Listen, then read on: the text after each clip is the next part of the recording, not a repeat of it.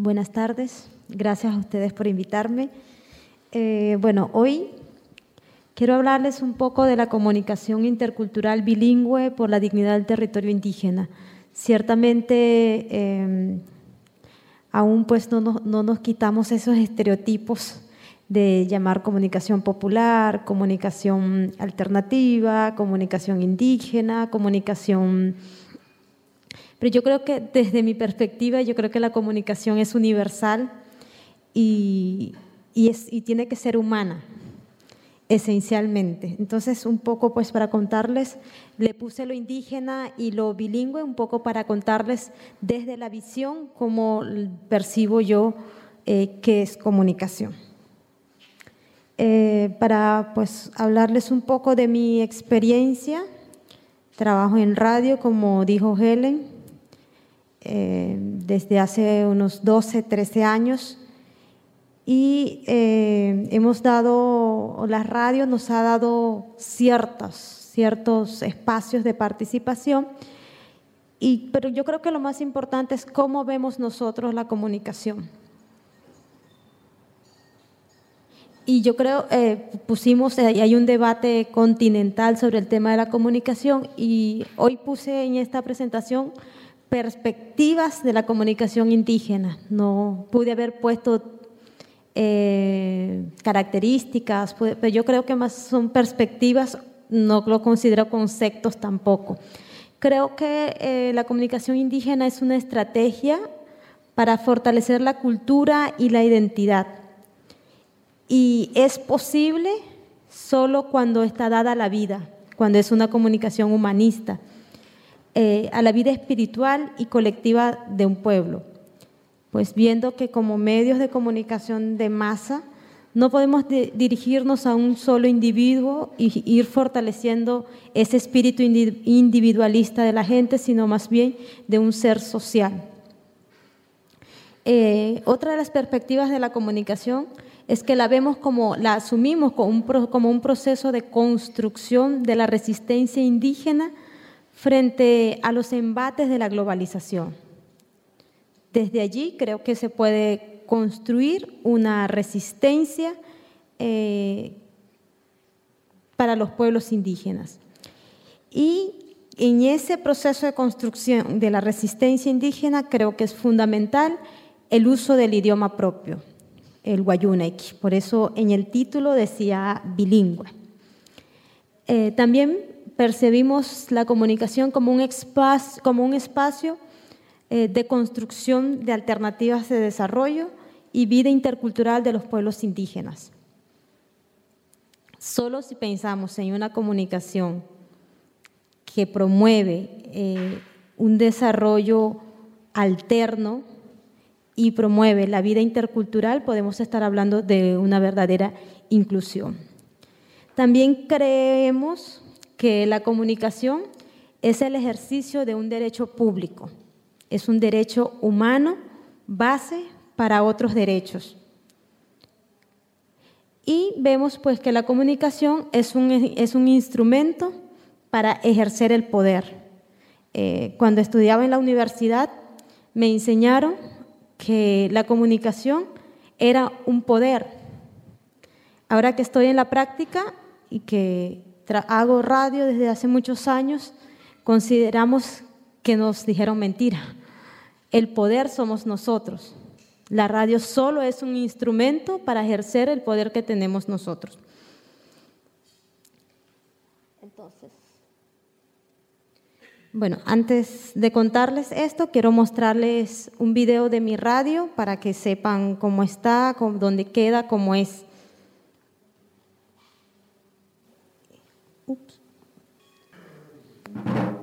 La Guajira Colombo venezolana, tierra ocupada por los hijos de Juyá y Ma.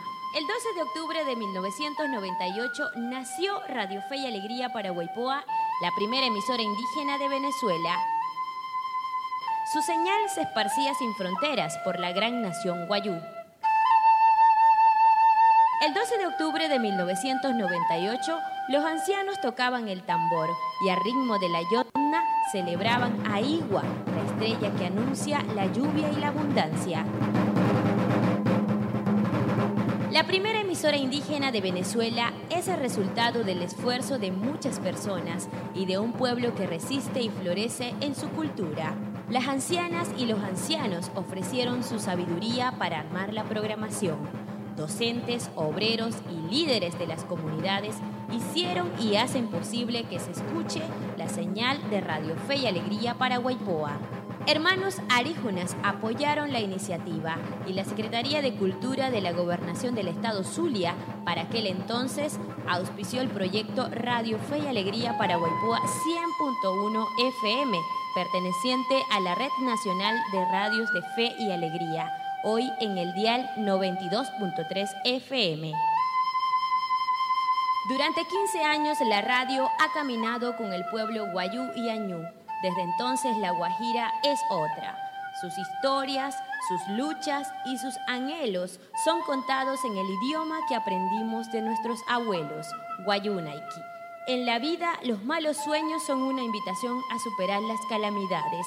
Después de la sequía, siempre llega Juyá para bendecirnos. En la radio se cuentan y se viven los buenos sueños.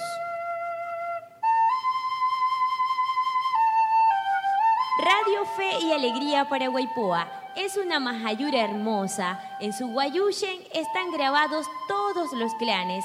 En su maquillaje se traza una espiral que simboliza el camino que ha recorrido y que seguirá emprendiendo. En estos 15 años hemos contribuido con más de 6.000 alfabetizados, 1.500 en lectoescritura del Guayunaiki.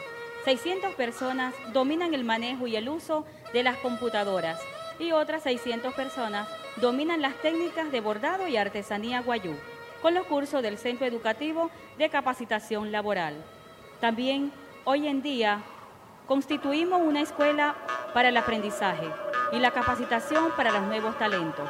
Más de 2.000 personas entre voceros comunitarios y escolares, pasantes, productores y periodistas que han pasado por nuestros estudios lo certifican.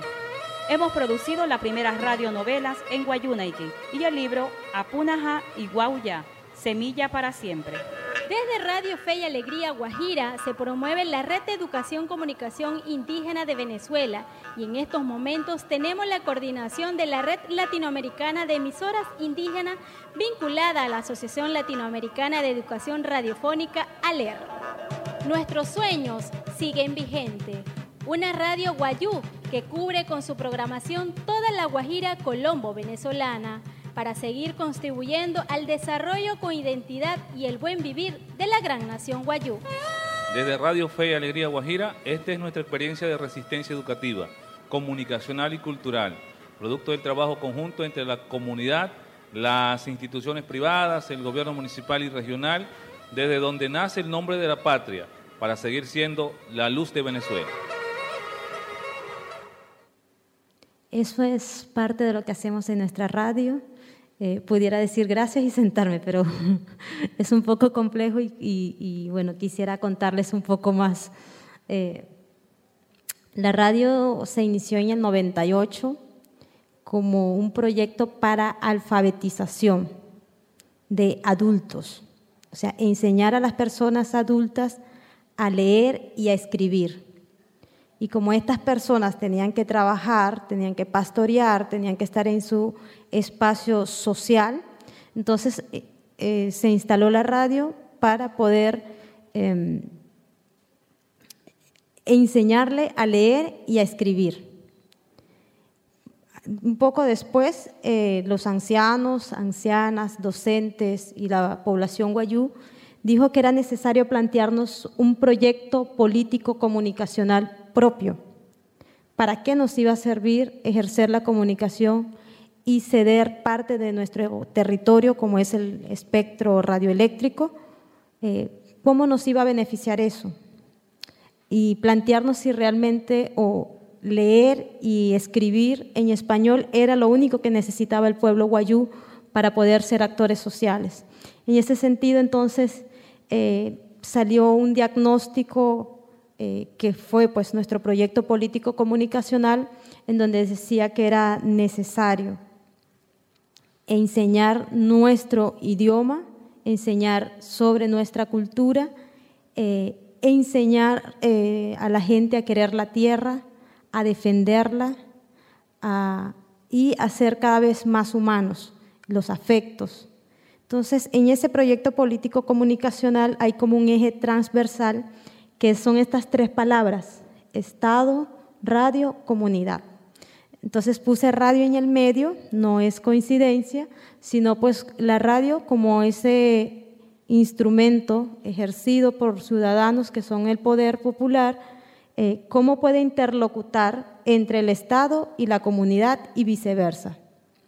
Eh, cuando pasa, cuando no se cumplen con las políticas públicas del Estado, entonces la comunidad reclama a través de la radio. Y cuando el Estado necesita comunicarse con la gente, lo hace a través de la radio. Entonces, somos pues, ese interlocutor entre el Estado y la comunidad. Eh, para poder entender este proyecto político comunicacional, yo creo que es necesario conocer y saber también eh, cómo es ser guayú o qué es ser guayú o cómo está visto ser guayú. Entonces, eh, esta es una gráfica que hizo un, un cultor, un pintor guayú, que se llama Guillermo Ojeda Hayariyu. Entonces él dice que el derecho guayú se fundamenta en los estados deseados en aná, que traduce a tener el alma bien o bueno, sano, eh, con voluntad. Aná acuaipa, que se refiere pues a un bienestar físico, social. O sea, ya no nos estamos viendo desde lo individual, que era lo que, quería, lo que le decía inicialmente.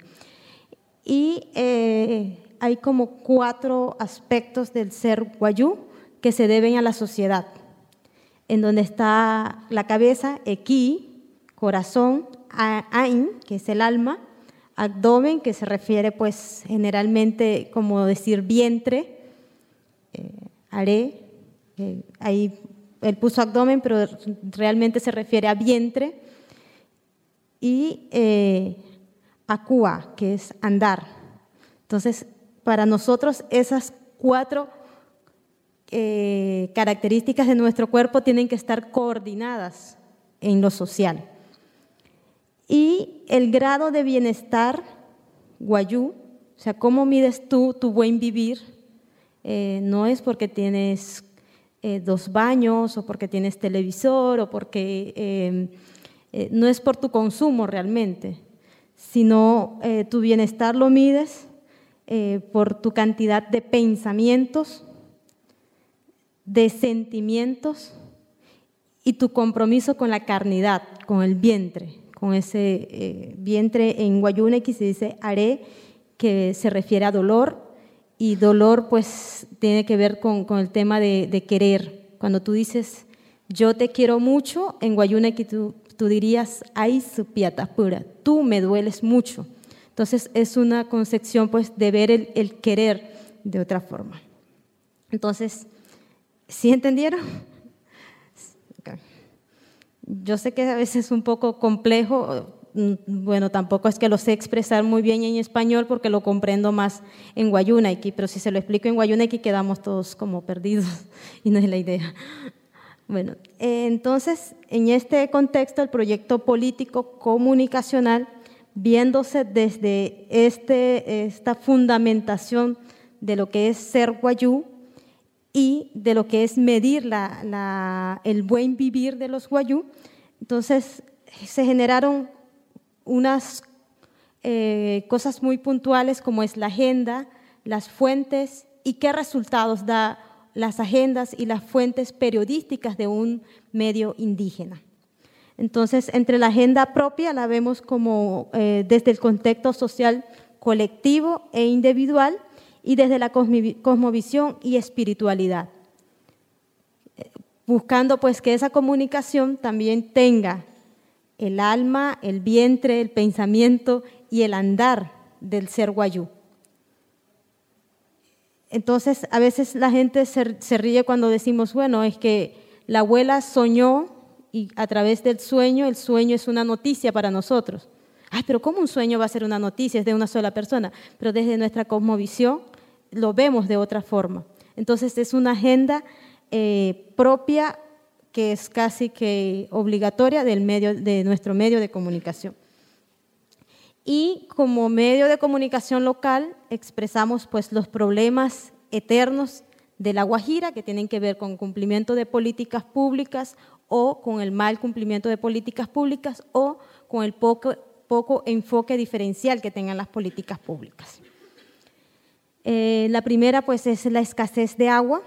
En mi municipio es donde está el acueducto, la represa eh, que surte agua a Maracaibo y a San Francisco y nosotros no tenemos agua para consumo por tubería. Entonces eh, tenemos que buscarlas de un Hawái como aquel que vemos en la foto o en un pozo, transportarlas en burro, en unas garrafas y, poderlas llevar a nuestra casa. ¿no? Entonces es una realidad bastante fuerte y que es un problema diario. Entonces la gente dice, bueno, pero eh, la alcaldía trae unos carros cisternas y no me llevan agua por un mes, tengo un mes buscando el agua así para bañarme, para bañar a mis hijos, para alimentarme. Entonces la única forma de que me hagan caso es que si voy a la radio y digo, no me han llevado agua por un mes, es que me la llevan. Entonces eso se ha vuelto también como eh, el eco permanente de la gente y la visibilización de un problema que cada gente creía que era suyo en su comunidad.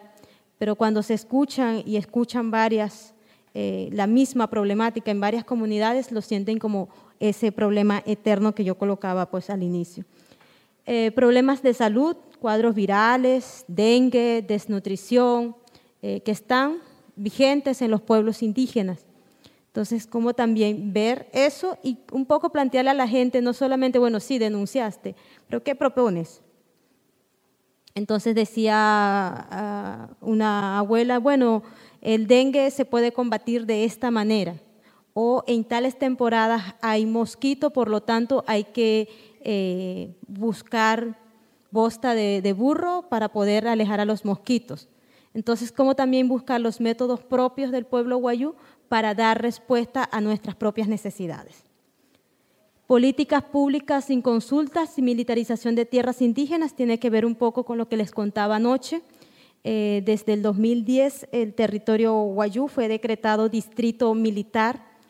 Eh, es un decreto eh, que firmó el presidente Chávez en el 27 de diciembre del 2010 y está vigente y que es una política pública que no fue consultada con nosotros y que evidentemente como territorio indígena, la ley orgánica de pueblos indígenas y la constitución y además de todos los tratados internacionales dice que todas las políticas públicas que, que, tengan consecuencias o relación en los territorios indígenas debe ser consultada a través de una consulta previa, libre e informada y a nosotros no nos consultaron, ni fue libre, ni nos informaron, únicamente se hizo un decreto que eh, para el 2009 estábamos hablando de cinco alcabalas militares y a partir del 2010 estamos hablando de 21 alcabalas militares.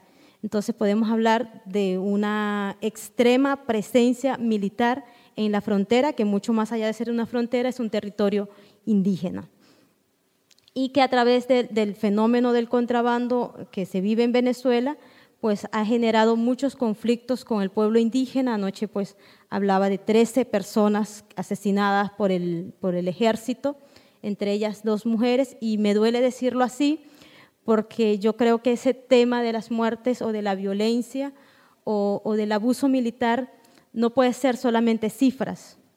O sea, no, son, no es realmente que, que solamente ha, herido o ha matado a 13 personas, ha transgredido a 13 familias, a 13 clanes diferentes. Eh, hay mujeres, hay niños, hay abuelas, hay tíos que están afectados por la muerte de su familiar.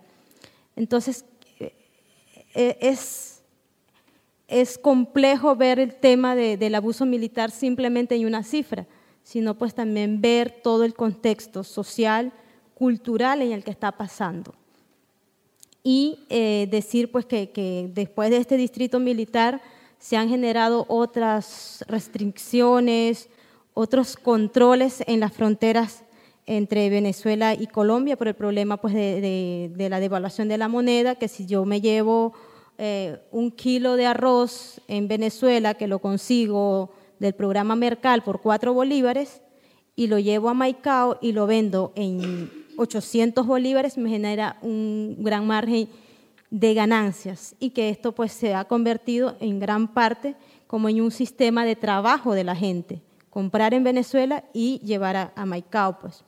Entonces, eso ha generado todo un conflicto en las fronteras que realmente nos viene afectando a nosotros, que somos los habitantes de, eh, eso que, el Estado llama frontera, que realmente, insisto, es un solo territorio y es eh, propio pues, de los guayú. Y ese, eh, todos esos controles y las restricciones han generado nuevos conflictos para, para el pueblo guayú.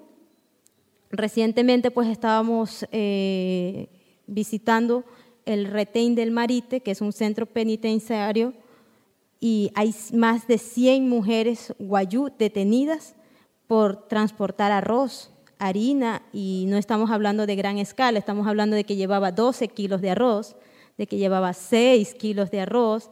Entonces, insisto que la política con enfoque diferencial es muy poca. Y eh, desde nuestra radio, como una agenda propia, eh, tenemos pues la frontera impuesta, que cada vez nos dicen, esto es una frontera, esto es una frontera, usted no es un guayú colombo venezolano, usted es solo venezolano y usted es solo colombiano. Entonces, esa, esa frontera impuesta, pues la radio ha venido haciendo un trabajo de cómo quitar esa frontera y cómo seguir siendo guayú y cómo ver pues eh, a Maicao, las comunidades que están del lado colombiano, como otra comunidad más de nuestro territorio. Y hablábamos de fuentes propias, yo creo que cuando tú eh, cuentas algo no es lo mismo que lo cuentes a que lo cuente quien lo vive, quien lo siente y quien está ya haciendo cosas. Y esencialmente pues eh, nuestras fuentes propias son las abuelas, eh, que son las artesanas, las que tejen los susú, los chinchorros, y a través de, su tejido, a través de su tejido, pues también teje la palabra, teje la paz y teje grandes conocimientos que, puede, que podemos transmitir a través de la radio. Y otra de nuestras fuentes propias creemos que son las mujeres, porque a pesar de, que somos una cultura matrilineal, eh, la mujer socialmente dentro del pueblo guayú es poco visibilizada, pues generalmente vemos al hombre en, los espacios de toma de decisiones y las mujeres se quedan allá un poco en la cocina, que no, está mal porque cocinamos muy bien, eh, pero también pues cómo participar en esos procesos de toma de decisiones eh, y eso ha sido bastante significativo y ha dado muchísimos resultados, pues que la mujer se ha empoderado de la radio para poder visibilizar sus pensamientos y, sus sentimientos. Eh, y yo creo que entre las fuentes propias, la radio pues hace como un teje o entrelaza eh, la innovación de los niños y la sabiduría de los ancianos. ¿Crees que, creo que es un método muy eh, bonito para poder hacer radio para niños y para ancianos al mismo tiempo con la voz de ellos mismos. Porque cuando uno dice, bueno, no, es que voy a hacer un programa con una persona de 80 años, entonces la gente dice, ay, no, va a ser aburrido. Pero como también a esa persona de 80 años eh, le pone la niñez eh, de 7 años y resulta bastante significativo. Eh, realmente para mí en lo personal ha sido una experiencia enriquecedora este formato de entrelazar las generaciones. Incidencias que hemos tenido desde la radio. Eh, yo creo también un poquito conversarles de lo, de movimiento indígena en Venezuela. Si bien Venezuela mm, fue uno de los primeros países en donde el movimiento indígena reivindicó los derechos eh, a través de la constitución de la, constituyente de 1999, se da toda una gama de, de derechos eh, de reconocimiento a los pueblos indígenas primero que otros países, eh, actualmente yo siento que el movimiento indígena está en crisis. Ha, habido una confusión de agenda de movimiento indígena con una, ha habido como una confusión con el movimiento partidista.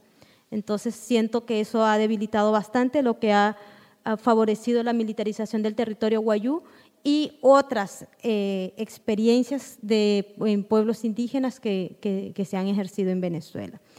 Pero creo que entre estas dos cosas, entre la crisis del movimiento indígena y la militarización de nuestro territorio, ha dado como un resultado bastante interesante, por lo que no podemos decir que todo ha sido malo, porque bueno, las mujeres se han empezado a movilizar y han empezado a reunirse, lo que, a mí me parece bastante eh, significativo y que ha sido una gran incidencia de, la radio.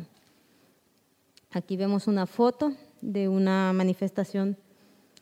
Eh, por otro lado, pues como comunicadores indígenas y con estas agendas, eh, nos hemos visto como que en la obligación de poder organizarnos, porque pareciera, bueno, sí, eso es lo que pasa con los guayú y qué pasa con los guaraos, con los otros 43 pueblos indígenas que hacen vida en Venezuela. ¿Qué es de ellos y qué tanto sabemos nosotros los indígenas de nuestros propios hermanos? Y realmente pues vemos que en, los diferentes medios de comunicación, incluyendo los medios alternativos que se entrelazan en el SIXI, no es mucho la información que nos puedan ofrecer sobre otros pueblos indígenas que no sea el nuestro. Entonces, en ese sentido, pues eh, hace seis años dijimos que era necesario eh, empezar a organizarnos como comunicadores indígenas y nos, conformamos en la red de educación y comunicación indígena de Venezuela, eh, considerando pues las mismas perspectivas de comunicación que les había dicho en el inicio de la presentación.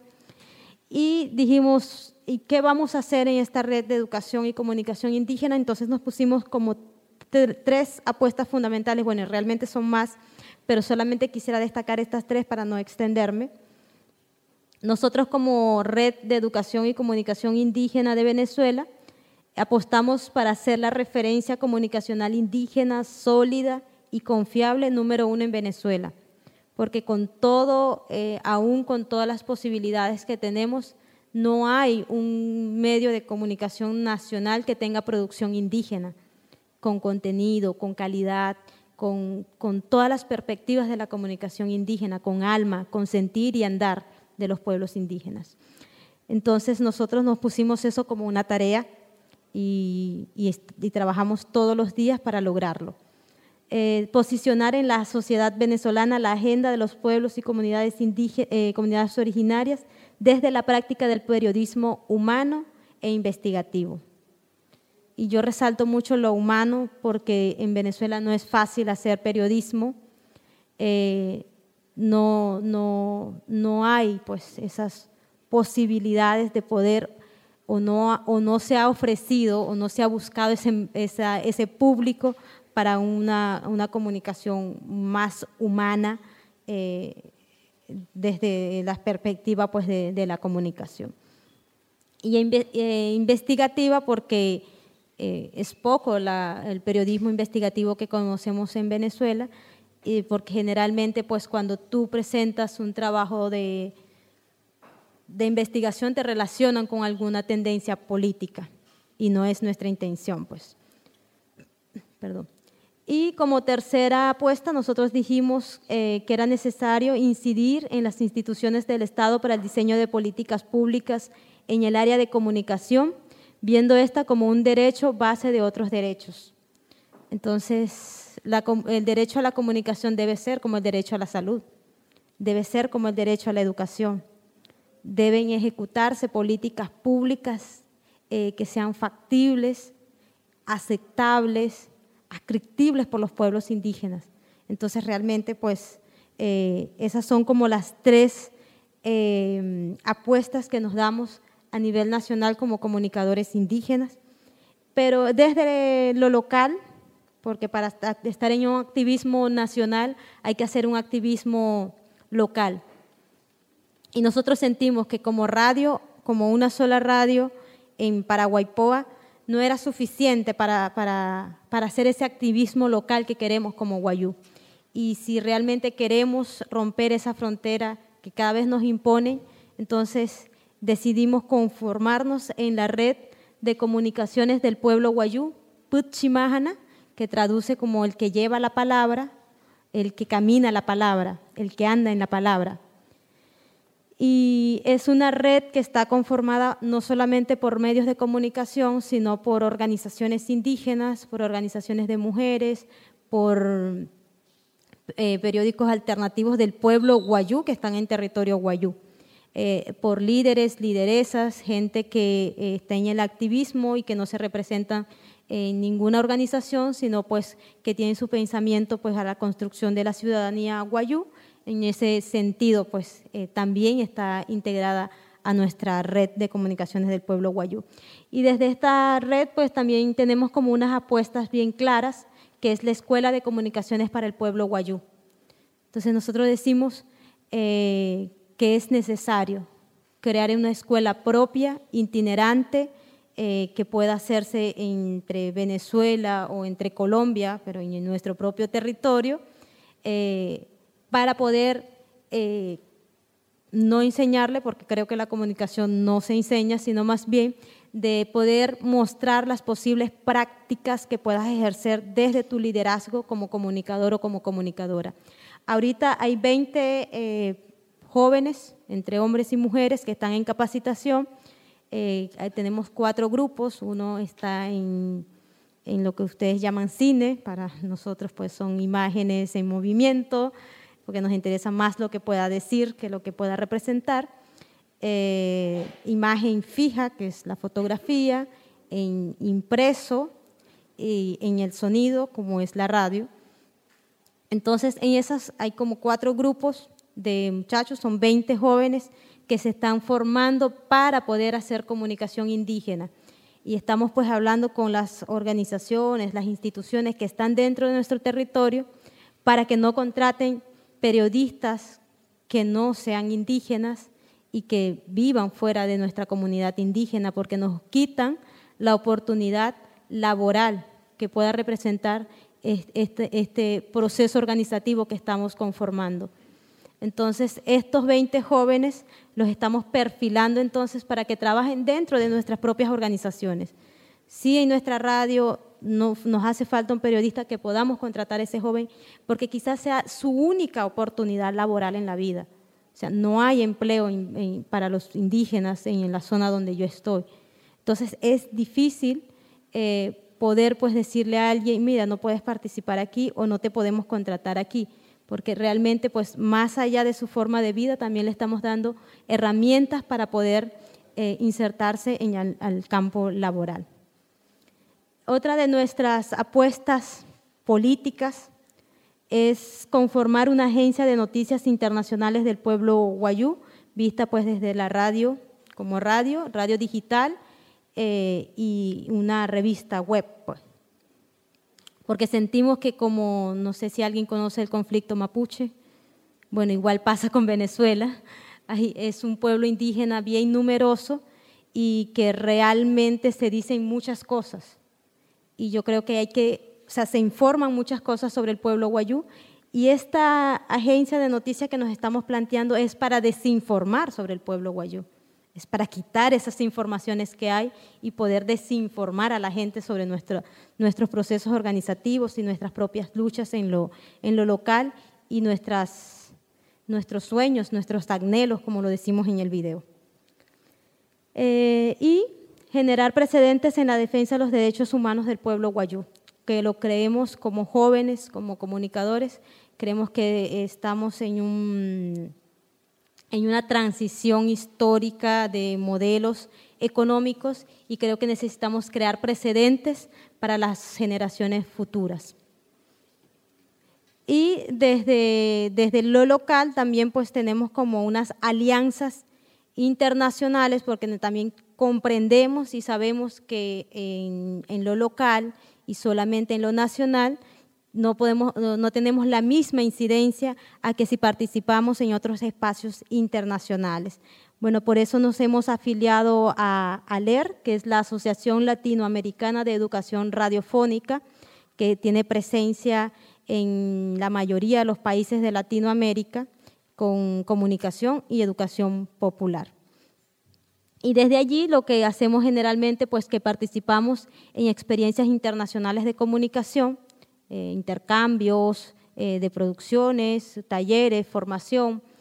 y desde allí pues armamos una plataforma latinoamericana sobre noticias de los pueblos originarios que está disponible, más al final pues le daré algunos datos y eh, semanalmente producimos una revista de 15 minutos radiofónica sobre diferentes pueblos indígenas de Latinoamérica. Eso pues como una alianza internacional para poder generar incidencia, que es una de nuestras apuestas políticas. Y como les dije anoche también, que yo soy activista de derechos humanos, o sea, de todo un poquito, eh, eh, desde la misma radio donde trabajo, eh, a veces pues sentimos que nos comprometemos mucho cuando llamamos a movilización. Cuando decimos a las mujeres, hay que salir, hay un muerto en la calle, hay que salir a llorarlo. El ejército acaba de matar a una persona, hay que salir a llorar a esa persona. Entonces sentimos pues que había como un compromiso directo de la radio. Entonces decidimos pues desligar ese compromiso social de nuestro activismo, porque bueno, si yo dejara de trabajar en la radio, ¿qué va a pasar con ese activismo? o si dejar a alguno de los compañeros que están en la radio de ese activismo, entonces decidimos conformar el Comité Derechos Humanos de La Guajira, que en un principio eh, solo estaba como para promover los derechos humanos, eh, hacer talleres, formación, y que ahorita estamos pues acompañando casos concretos de violaciones de, derechos humanos eh, y asumiendo pues vocería en nombre de las víctimas de derechos humanos en nuestro territorio eh, estamos en, la Fiscalía, en Defensoría del Pueblo, en las diferentes instituciones, pues para hacer estas denuncias y acompañando pues a las víctimas. Eso es un poco, pues no quería obviarlo por, porque dirán, bueno, ¿y por qué se sabe de todos los muertos? Es porque realmente, si no lo hacemos por la radio, lo hacemos por este Comité de Derechos Humanos y con la radio lo que hacemos pues es eh, hacer eco de lo que hace el Comité de Derechos Humanos, que realmente pues es el mismo equipo que trabaja en la radio pero nos cambiamos de nombre para poder pues, eh, asumir una convocatoria. Entonces, desde hace un tiempo las convocatorias las estamos asumiendo. Las hacemos por la radio, pero las asumimos desde el Comité de Derechos Humanos. Estos son algunos de los contactos, de los contactos si a usted le interesa. Eh, anotarlos, noticias sobre Latinoamérica, sobre los pueblos indígenas. Y para mí fue un gusto contarles mi experiencia. Gracias.